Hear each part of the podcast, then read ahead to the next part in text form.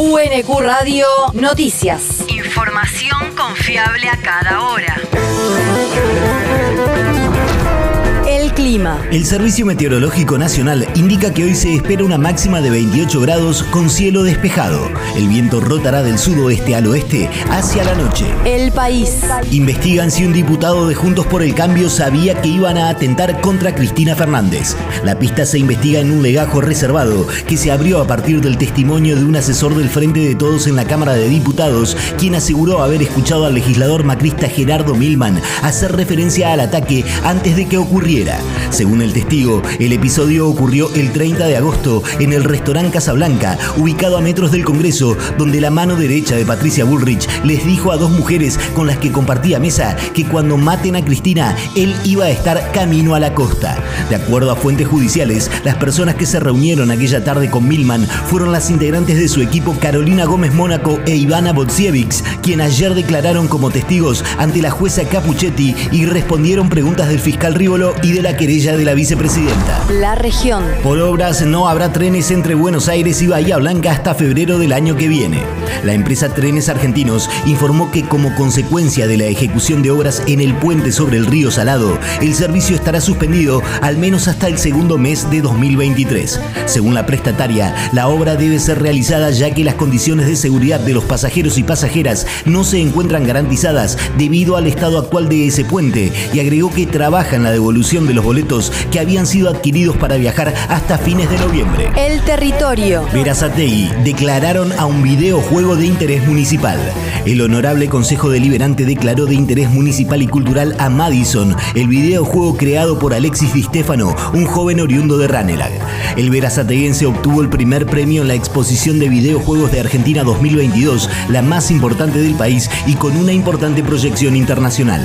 Alexis es el fundador del estudio Blue Deuce Games y su juego ya alcanzó más de 100.000 descargas en internet. El mundo. El Congreso de Colombia aprueba la Ley de Paz Total. El proyecto de ley propuesto por el gobierno del presidente Gustavo Petro busca crear nuevos diálogos con organizaciones armadas ilegales. La iniciativa también permite abrir la opción de renegociar con las disidencias de las Fuerzas Armadas Revolucionarias de Colombia, crea el Servicio Social para Jóvenes por la Paz y dispone que el servicio militar sea voluntario y no obligatorio como hasta ahora. La universidad. Distinguieron como científica del año a una egresada de la UNQ.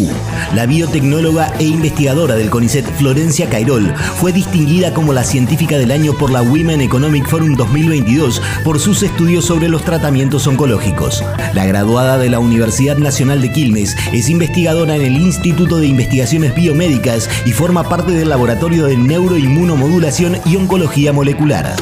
Básicamente trabajamos en los efectos que tienen las hormonas tiroideas sobre el crecimiento tumoral, la proliferación y específicamente yo hace muchos años vengo trabajando en la búsqueda de nuevos tratamientos y en el estudio de la biología tumoral de linfomas de células T.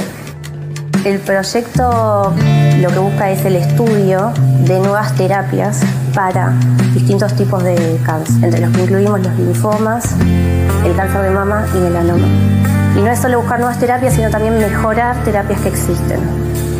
Y lo bueno del proyecto es que usamos y evaluamos drogas que ya se usan en pacientes para otras patologías. Entonces, si encontramos algo interesante, si estudiamos bien y si hacen efectos sobre estas células tumorales, va a ser mucho más fácil trasladar estos conocimientos para en un futuro no tan lejano poder utilizarlo en pacientes.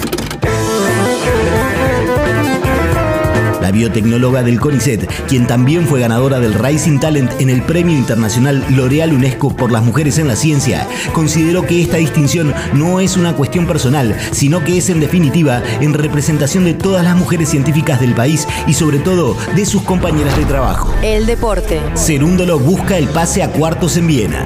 El tenista argentino Francisco Cerúndolo enfrentará hoy al italiano Yannick Sinner por los octavos de final del ATP 500 austríaco, que se lleva adelante en canchas de superficie superficie dura y reparte premios por casi 2 millones y medio de euros. Por su parte, el platense Tomás Martín Echeverry enfrentará hoy al bragadense Gennaro Olivieri por los octavos de final del Challenger de Lima en Perú, que se juega sobre polvo de ladrillo, mientras que Santiago Rodríguez Taberna jugará por la misma instancia ante el kazajo Timofey Skatov. UNQ Radio te mantiene informado. Información confiable a cada hora. UNQ Radio, la radio pública.